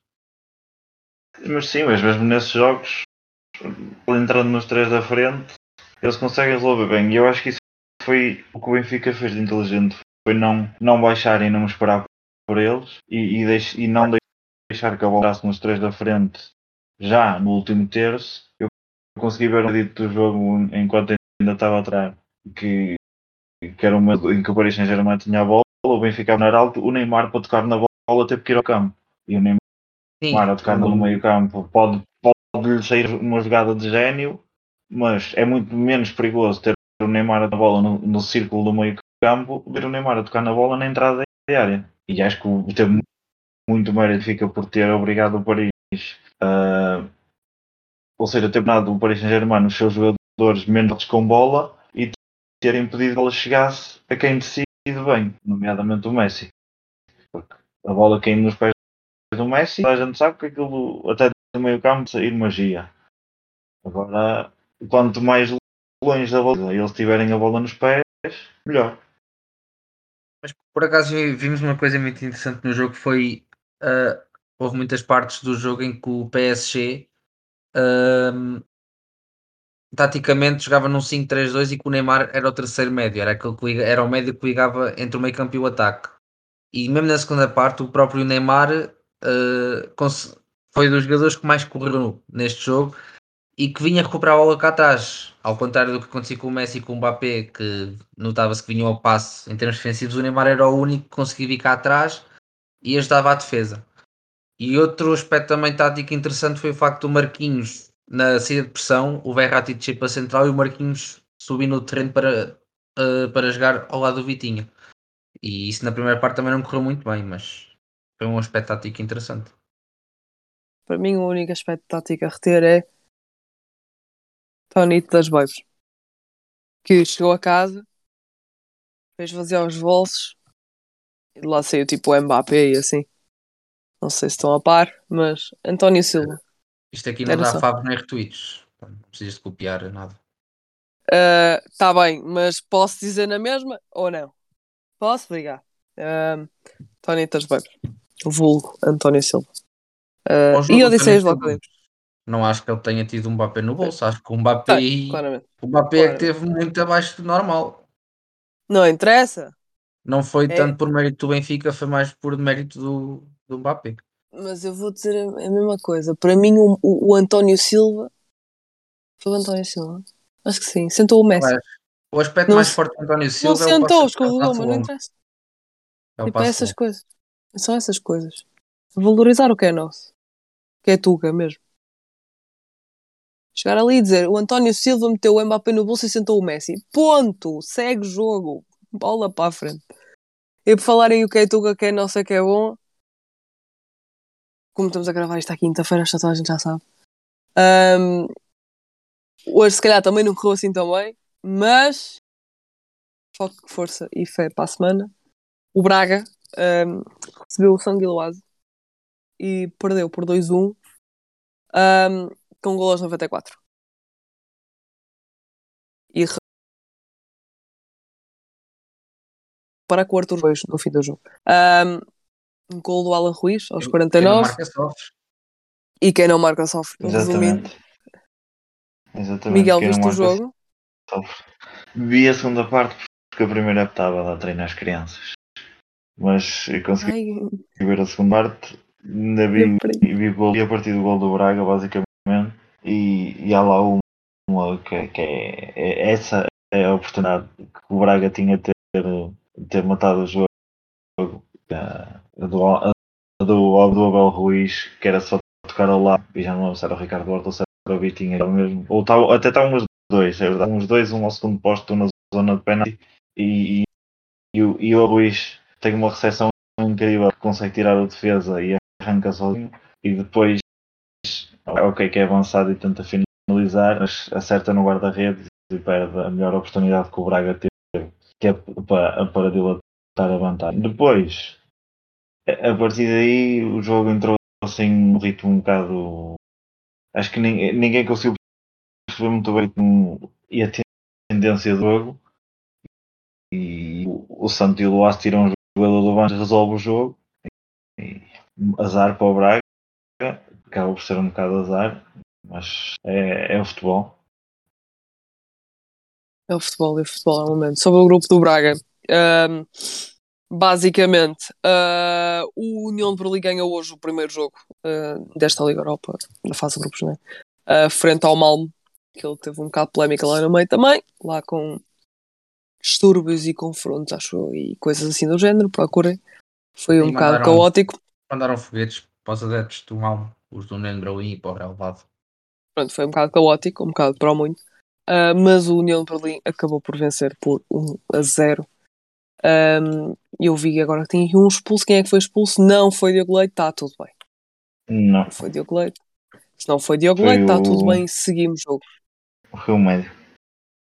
Depois disto, o Miguel ao estava todo contente a falar da Roma porque sabia que agora íamos dizer. Sim, agora é um momento triste, é um momento complicado. O Dybala voltou a marcar, mas depois é o que é. E um, 2-1. No grupo Olha, da Roma também. não era. Mas também podemos dizer que o Betis está em primeiro com 9 pontos e ainda não perdeu. Vai E a ser Roma está em terceiro. Também. De, de acompanhar. Já, já. Farta. Farta, farta, farta. Farta, É sempre isto, mas de E repente também. Para- É exatamente isso que eu ia falar agora. eh, Fábio Vieira. Fabieira, o gajo mais sóbrio do Argoncilho, um gol, uma assistência. 3-0 do Arsenal ao Bodo. Do Diogo. Ahm, Exatamente. nós no episódio passado, ou há dois episódios, demos para falar do Bodo, esquecemos-nos, fizemos aquela parte no fim, a dizer que somos todos fãs do Bodo. E hoje, em parte, estamos tristes, mas também felizes com o Fábio, com o Fábio Vieira. E Mais triste. tu estás triste, já sei. E estamos também, nós também estamos tristes. Continuamos em vou- segunda, é o que importa. E continuamos em segundo. Continuamos em segundo. E no campeonato? Continuamos em primeiro? Olha lá o que é que é. Não, não. Se Não ver? campeonato, segundo, segundo ou terceiro. Se- Não vale a Vou pena. Mas ganharam ao Lillestrøm. Não vale? que nós falámos, ganharam ao Lillestrøm. 4-1. Sim, sim. Padrão. Foi um jogo difícil. Pronto, Então nós na Elite Serien, Teve difícil. Teve, teve um a um. nós na. Elite Serien estamos em segundo lugar, a 15 pontos do molde. Sim, o campeonato Mas- está entregue. Mas continuamos a 15 pontos do molde, estamos em segundo lugar, está tudo bem. É, é tipo. Como é, que, como é que eu hei de fazer uma comparação decente?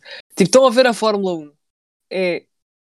Basicamente, neste momento, o Bodo é o Leclerc e o molde é o Verstappen. Tipo, questão de tempo. Estratégia. Questão de tempo. Questão de E tempo. estratégia também. Neste podcast não falamos de Fórmula 1, era só a comparação que eu queria fazer. Pronto, e o Arsenal ganhou 3-0, um gol e uma assistência Fabieira. Hum... Damos por terminado? Ou querem. o Palmeiras está a ganhar 4-0 e o Abel vai ser campeão Isto entretanto. Eu, Andy, E estreou o Henrique, acho o, que este dia hoje vai ficar marcado daqui a uns anos. Acho que Temos que falar só de mais acho do- que uma coisinha rápida. Uh, before I forget, porque neste, neste, neste podcast também somos muito poliglotas. Houve sorteio da Taça de Portugal. E há aqui jogos muito giros. E eu, eu, eu vou tentar dizer isto o mais rápido possível, porque se nós lá fora, isto aqui é como eu quiser, e sabes que eu aqui é quando eu quero é viver. Se nós em- lá fora somos do Bode, cá dentro somos de Palmal e de Gondomar. Portanto, os 32 Gondomar. jogos da já não Taça acho que foi nada. Escala-te, mas isso é só para o resto. É só para o resto. Os 32 jogos da Taça de Portugal são Serpa Gil Vicente, Fontinhas Aroca, Mafra Marítimo, Machico Boa Vista, Valadares Gaia Chaves, Caldas Benfica, Felgueiras Braga, Canelas Vitória, o de Guimarães. Anadia Futebol Clube do Porto, Oliveira do Hospital, Rio Ave, Trofense Famalicão, Varzim Sporting, Amoras de Estoril, Tondela, Santa Clara, São Martim, Casa Pia, Vitória de Setúbal, Passos Ferreira, Penafiel, Vizela, Lente Vila Verdense, Portimonense, Vianense, Beira-Mar, Peixe Sertanense, Imortal Farense, Académico de Viseu Oriental, Tircense Leixões, Bragança Pevidem, Montalegre, São João de Ver, São Joanense, Belenenses, o verdadeiro, Nacional Oliveirense, Olhanense, Bessade, Domiense Real, Moreirense, Vila Franquense, Corense Camacha e Per Pinheiro, Sporting de Pomal. Qual é o jogo que nós estamos aqui mais entusiasmados para ver? só para dizer que dia 16, É lá, em Sintra. Sintra, eu pago uma cervejinha. Então eu vou. Eu, Então- eu, eu acho, ah, eu pois acho a mim já não. Vitória, que o Vitória de Setúbal é um jogo mais desequilibrado do que já foi em tempo, mas é um jogo entre os dois históricos do, do campeonato português, da primeira divisão do campeonato português. E acho que vai ser um reencontro engraçado. Tu estavas a falar o- em Vitória, Canelas, e o Canelas Vitória também Exato. um estavas a falar em estavas a falar em Vitória, eu pensei, vais falar assim do Canelas. pena do árbitro que vai apitar esse jogo. Mas é, é, Eu também. Mas o- E o meu Felgueiras Braga também é um, um jogo. Lá está, é mais uma derby. vez entre históricos. Hã? é derby. Pode ser considerado derby, é, é relativamente sim. É, claramente É considerado para ser derby. considerado derby, sim. Eu, eu Mas vou é, confirmar. um, um duelo de históricos. É, é engraçado ver estas equipas que, que acabam por, Não, não por é derby. ir, eh, por ir descendo com, com os anos eh, a defrontar equipas que ainda, ainda se mantêm na primeira divisão. Venho aqui rei- de reiterar, não, lamento. Retificar o que estávamos a dizer, não é derby. E, nós, e tu e eu, Miguel, isto é ridículo, nós somos daqui, pá. Felgueiras é Porto. Sim, Felgueiras é mas é já. Portanto, foram não, quase conta. um inteiro a comprar, acho não conta. Não conta. Não é derby. Eu pensei o que, que, eu achei, o que eu achei, não, não acho uma, mas é um bocado isto, é que as equipas do, do Distrital, o Pombal, o Courense e o Oriental poderiam ter tido a sorte de receber em casa um, um dos grandes ou alguém da, da primeira divisão e casa. não. O, Ori- o Oriental vai a Viseu em casa ou, ou em campo. O Oriental vai a Viseu, o, o Pombal vai a Sintra e o Courense recebe o Caixa. É assim, eu pagava para ver qualquer equipa da Primeira Liga no Municipal de Pombal. Eu pagava. Primeiro ninguém pisa a pista tarta. Sim, e Fácil. caso o jogo provavelmente em Leiria. Ridículo. Se fosse os três grandes, sim. Farta de leiria. Já, já, Ah, aconteceu, já aconteceu no com o ano passado, acho que foi o ano passado, com o Leicester Sporting, você tem, tem um estádio grande, condições e, a polícia, a polícia ou a Liga ou, ou a Federação, quem quer que seja, não permitiu que, que os jogos efetivamente em Leicester. O Leicester foi jogar está, para também- Passos Ferreira.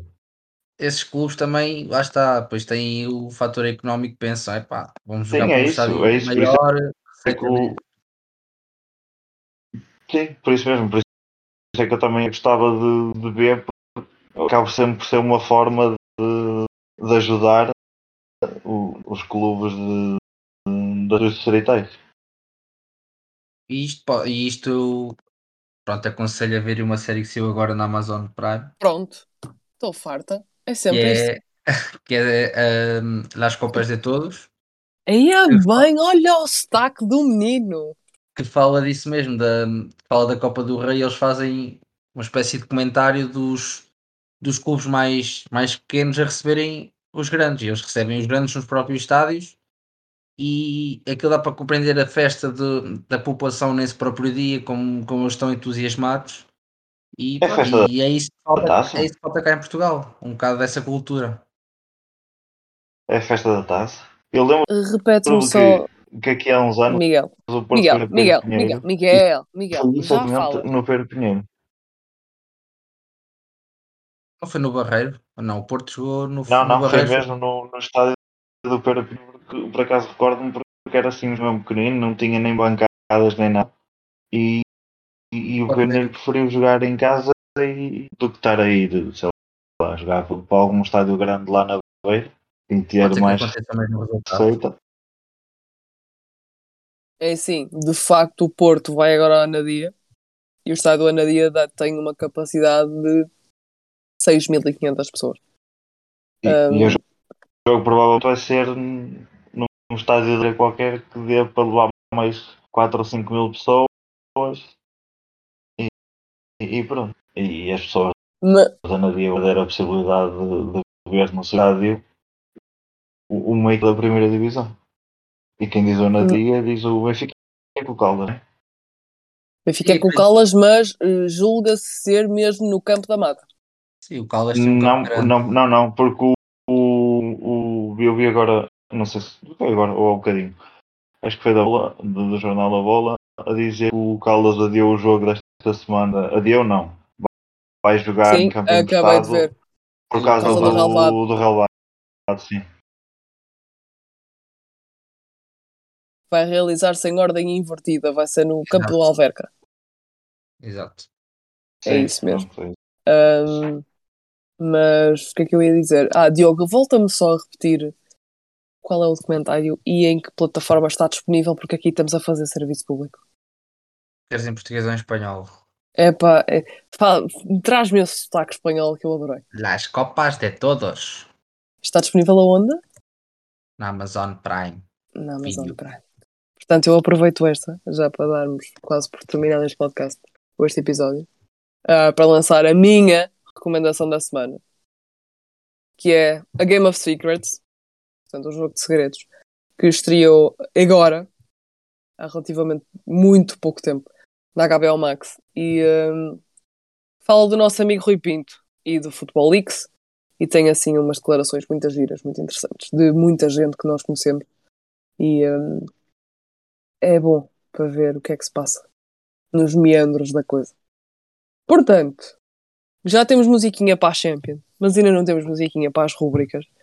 Portanto, é, vamos passar às nossas rúbricas da semana e começamos pelo jogador sub-23. Miguel, diz-me. eh, eu gosto de gajos com nome escrito. Portanto, esta semana escolhi um norueguês de 18 anos que se chama Andreas Kjelderup. Kjelderup. Deve ser assim qualquer coisa, se eu dizer mal, alguém que me perdoa, o meu norueguês não é coisa. Mas Deixa-me é um confirmar. formado, formado no Bodoglimt, que foi contratado pelo Norte Zealand. Ele neste momento está no Nordland. Pé direito, extremo esquerdo, médio ofensivo. E esta semana fez dois golos contra Anders. E, e é mais um, mais um norueguês para se juntar a Odegaard e, e Haaland na, na seleção. E pronto, é isso é um rapaz que vai estar pouco tempo a jogar na Dinamarca, que acho que em eh, não sei se será já agora em janeiro, lá só no verão que se irá transferir para uma das, das principais ligas. No fundo, tudo se comprovou. Nós metemos um tweet a dizer que era um spoiler do episódio desta semana, que ainda nem gravado tinha sido, e foi um facto. Portanto, passamos para Sem o ser jogador em combinado, na destaque, verdade. barra- Sem ser combinado, mas tu és claramente previsível. Estou a brincar. Portanto, passando para o jogador em destaque, barra ter em conta desta semana, Diogo, quem nos trazes nesta bela quinta barra sexta-feira? Se eu te disser que é o menino, tu chegas lá. O menino! Portanto, vou falar de Ferran Jutgla. Neste, eh, esta semana fez mais um gol e uma assistência na Liga dos Campeões. Está a ser importantíssimo para o Bruges ter um, 9 pontos em 3 jogos. Eh, Já no Dragão fez um gol e uma assistência. Nesta época leva 10 jogos, 6 golos e 3 assistências e eh, é um jogador que está emprestado pelo Barcelona e que se continuar assim para o ano, eh, mesmo sendo suplente utilizado, tem um lugar no, no plantel do Barcelona. Já, já tinha mostrado qualidade do ano passado na parte final da época com o Xavi e agora está, está a arrebentar completamente com a Liga Belga e mesmo com a Liga dos Campeões. Está a ser o jogador mais do, do Bruges e é para acompanhar esta época.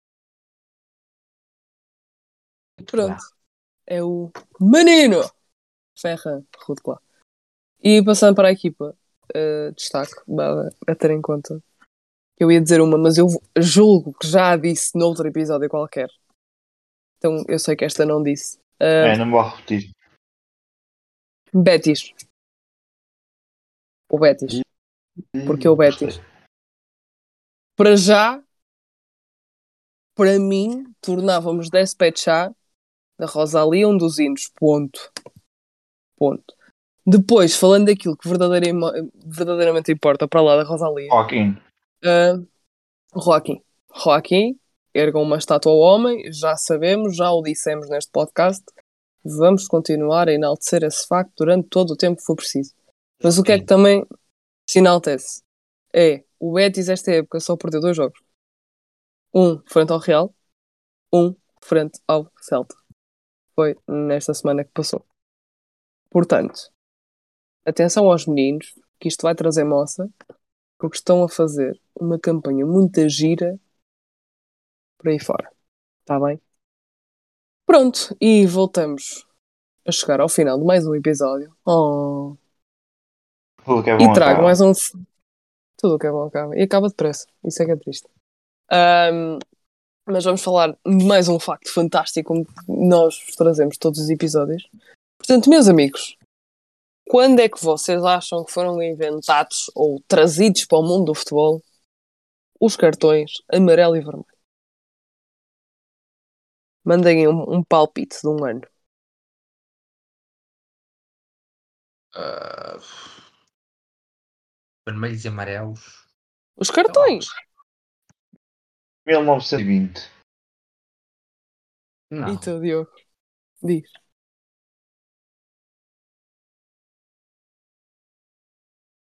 Disseste o quê? 1920? É, é o meu palpite. É- Nem dava para imprimir cartões ainda. Dava, dava. Eles pintavam lápis de cor. Não, eu vou mais, eu vou mais, vou mais à frente. 1900 e... Vou dizer 74, 65. Ora bem, É, e nos mundiais Após- anteriores e isso não havia amarelos nem vermelhos. Não havia faldas. ora bem. Após uma confusão no Mundial de 66, a FIFA implantou os cartões amarelo e vermelho.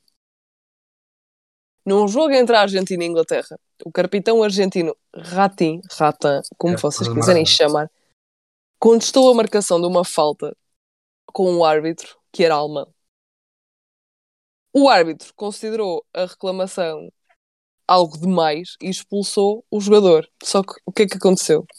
O árbitro usou gestos e o jogador negou-se a sair do campo e não percebeu. Então, inspirado nas cores do semáforo, não é? ou seja, amarelo para abrandar, não é? de velocidade, parar em segurança, e o vermelho para parar a sério. O chefe de árbitros do, da, da Copa de 70, do Mundial de 70, teve a ideia de implementar os cartões. Porque até aí, até 1970, os árbitros só usavam o apito, a voz e gestos. Portanto, vocês os dois estavam errados, então o Miguel estava redondamente enganado. Credo, Ah, eu, ti- eu estive Tá mais perto. Sim. Eu, credo, eu, Miguel. eu, eu que venha o, o preço certo, estava mais perto. Eu estava com a margem ainda de alguma, que carreguei no botão e, e a margem era alguma. Sim, sim. Então, para isso, o cartão Fair Play era verde, que é para continuar.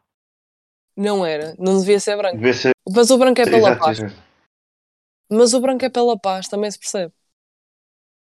Ok, aceito. Pois. Então foi em 1970 no Mundial. Foi Mundial de 70. Quem é que ganhou esse Mundial? Quem é que ganha esse Mundial? Diogo Miguel. Não disse Diogo e Miguel, disse Diogo Miguel mesmo. Quem é ganha esse Mundial? Eh, Quem é ganha esse Itália. Mundial? Eu vou dizer Diogo. Itália. Ganha aí, tá? não, não é. Ganhou o Brasil. Brasil. Brasil. Ganhou É o Brasil do Brasil. Pelé. Eu disse primeiro, vá. Pronto. Brasil. Brasil do Pelé? Brasil de Pelé, sim, Talvez? sim. Não sei. sim. Capaz. Brasil do Pelé. Se vocês se lembram daquela foto icónica do Pelé de costas a abrir os braços, é essa. 74 é que eu tenho ideia que é Itália. Nessa final de 70, o Brasil venceu a Itália por 4-1 no Estádio Azteca, na cidade do México. Se quiserem saber Não, quem é que marcou, Alemanha. 74 foi Quiser- Alemanha. se quiserem saber quem é que marcou, foi o Pelé, Gerson, Jairzinho e Carlos Alberto. Tá? Tá bom? Ah, Podemos aquele gol do. Já sei.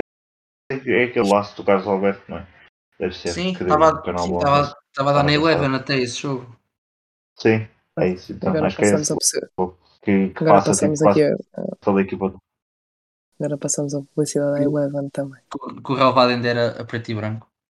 O relevado, Sim. o relevado não era a preto e branco, na televisão é que era. Era, era, era que eles pintaram a relva verde, não seja assim para o menino. Eles pintaram a É. relva de preto, que era para ser a preto e branco, televisão assim não se notava. Tem razão. Podemos fechar o tasco que isto já está uma babadeira autêntica. Podemos, podemos. Façam mais. bebedeiras. Ora, bebedeiras, não esqueçam. Podem aparecer em Sintra dia 16. No Pedro Pinheiro, Pombal. Sim. Não é Meus de amigos. Terá. Meus amigos, Até para a semana. Para a semana a mais. E não digo que foi um prazer, mas foi um gosto. Até para a semana. Sim, senhora. Vai terminar, atenção, termina! Termina o clássico no Mineirão.